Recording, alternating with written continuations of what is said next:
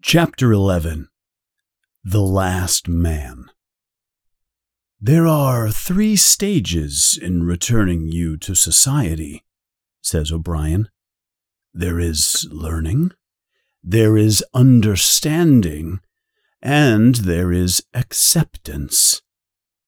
It is time for you to begin the second stage. As always, Winston is lying flat on his back. He is still tied to the bed, but these days he is not tied so tightly. The machine, too, is less frightening. He can stop them using it if he thinks quickly enough. O'Brien pulls the lever only when he says something stupid. Winston cannot remember how long this stage has lasted. Weeks, possibly. Or how many times he has lain down on the bed talking to O'Brien. You have read the book, Goldstein's book, or parts of it, says O'Brien. Did it tell you anything that you did not already know? You have read it? asks Winston. I wrote it. I was one of the people who wrote it. No book is written by one person, as you know. Is any of it true? It describes our situation truthfully, yes. Its solutions make no sense at all. The proles will never attack the party, or even criticize it. Not in a thousand years, or a million. They cannot. I do not have to tell you the reason. You know it already. The party will rule for all time. Make that the starting point of your thoughts. Now, let us turn to the question of why we are ruling. What do you think? Winston says what he thinks O'Brien wants to hear. You are ruling over us for our own good, he says. You believe that people are not able to govern themselves, and so. He screams. Pain shoots through his body. The machine shows 35. That was stupid, Winston. Stupid, says O'Brien. You should know better than to say a thing like that. He switches the machine off and continues. Now, I will tell you the answer to my question. The party is only interested in power, not in the happiness of others, or money, or long life.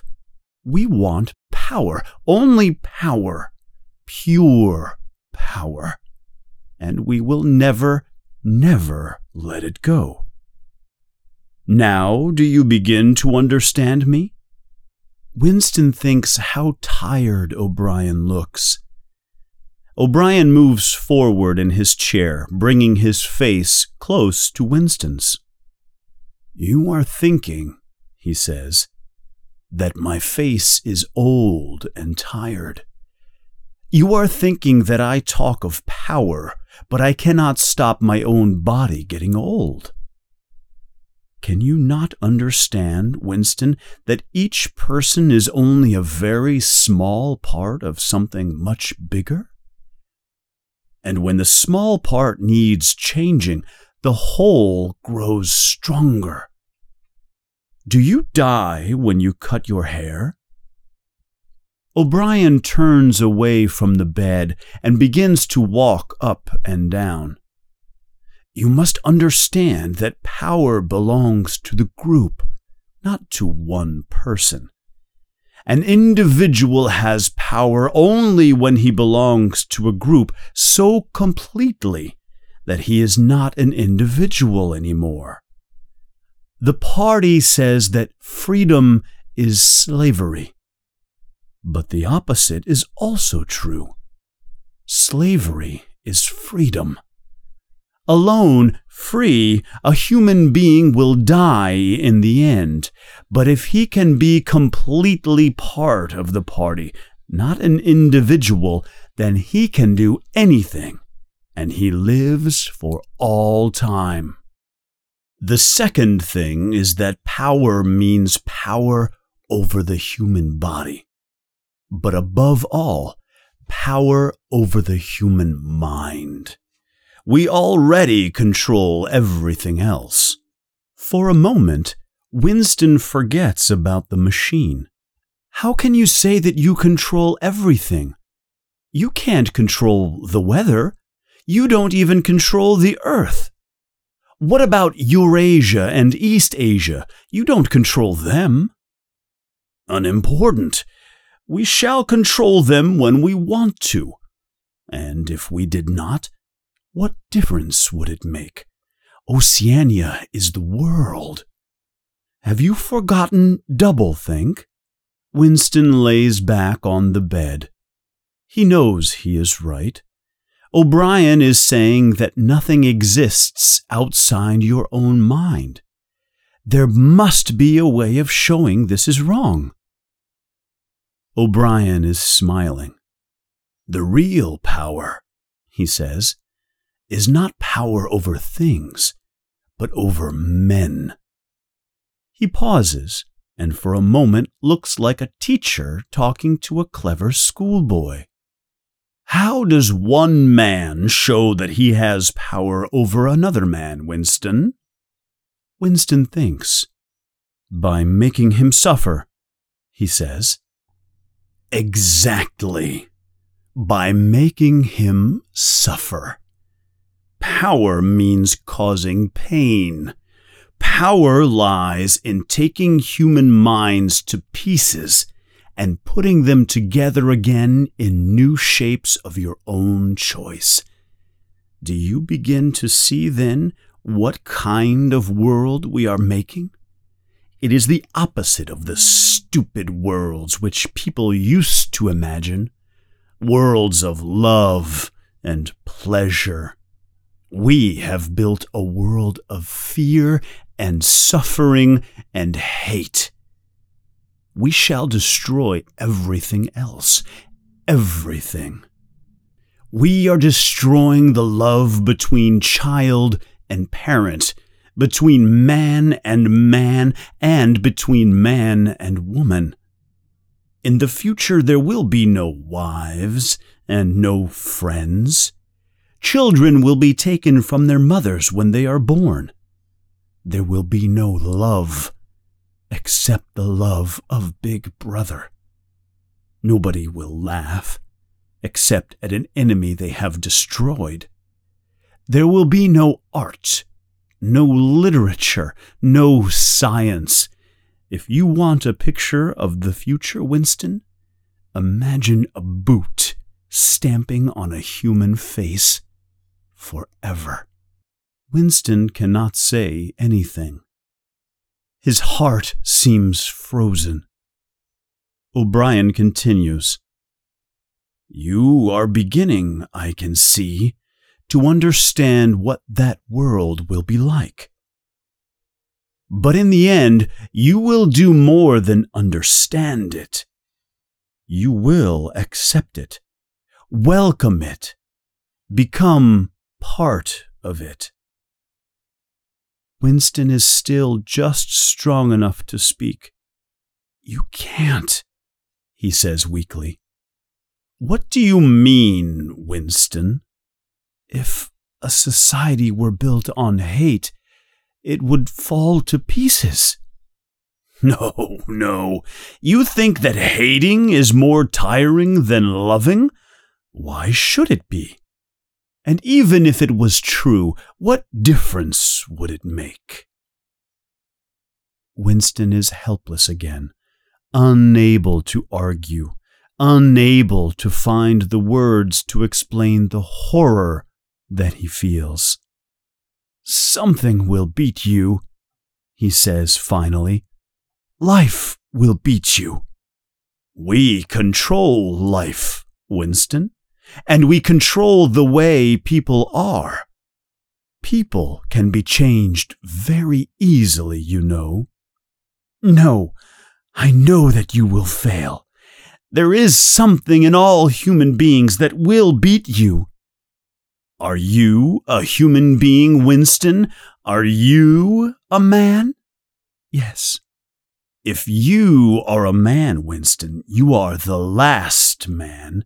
Your kind of man is finished. Do you understand that you are alone? You are outside history. You do not exist. His voice changes as he gives Winston a hard look. And you think you are better than us because we hate and cause pain? Yes, I think I am better. O'Brien does not speak. Two other voices are speaking. After a moment, Winston recognizes one of the voices as his own. It is the conversation he had with O'Brien on the night he joined the Brotherhood. He hears himself promising to murder another person, to cause the death of hundreds of innocent people, to make a child blind and destroy its face. O'Brien presses a switch, and the voices stop. Get up from the bed, he says. Winston gets off the bed and stands up with difficulty.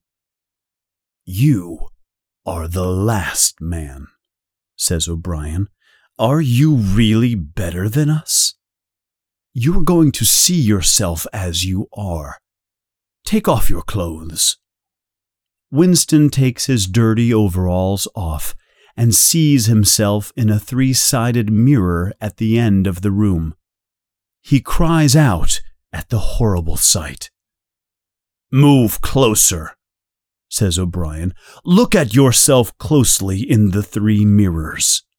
Winston has stopped walking towards the mirror because he is frightened. A bent, gray colored thing is walking towards him in the mirror. His face is completely changed. He has very little hair. His back is bent. He is terribly thin. This looks like the body of an old, dying man. You have thought sometimes, says O'Brien, that my face, the face of a member of the inner party, looks old and tired. What do you think of your own face? He pulls out a handful of Winston's hair. Even your hair is coming out in handfuls. Open your mouth. Nine, ten, eleven teeth left? How many did you have when you came to us? And they are dropping out of your head. Look here! He takes hold of one of Winston's few front teeth between his thumb and two fingers. Pain fills Winston's face. O'Brien pulls out the loose tooth. He throws it across the cell. You are falling to pieces, he said. You are dirty. Did you know you smell like a dog? What are you? just a dirty animal. Now look into that mirror again. That is the last man. Before he knows what he is doing, Winston has sat on a small chair near the mirror and starts to cry. You did it, he says through his tears. You made me look like this. O'Brien puts a hand on his shoulder, almost kindly. No, Winston. You did it to yourself when you stopped obeying the party. He pauses for a moment and then continues. We have beaten you, Winston. We have broken you. You have seen your body. Your mind is in the same state. There is nothing that we did not make you do. Winston stops crying. I have not betrayed Julia, he says. O'Brien looks down at him thoughtfully. No, he says. No, that is true. You have not betrayed Julia. Winston thinks again how intelligent O'Brien is. Nothing, it seems, can stop him from admiring the man. O'Brien has understood that Winston still loves Julia, and that means more than betraying the details of their meetings. Tell me, he says, how soon will they shoot me? It might be a long time, says O'Brien. You are a difficult case. But don't give up hope. Everyone is cured sooner or later.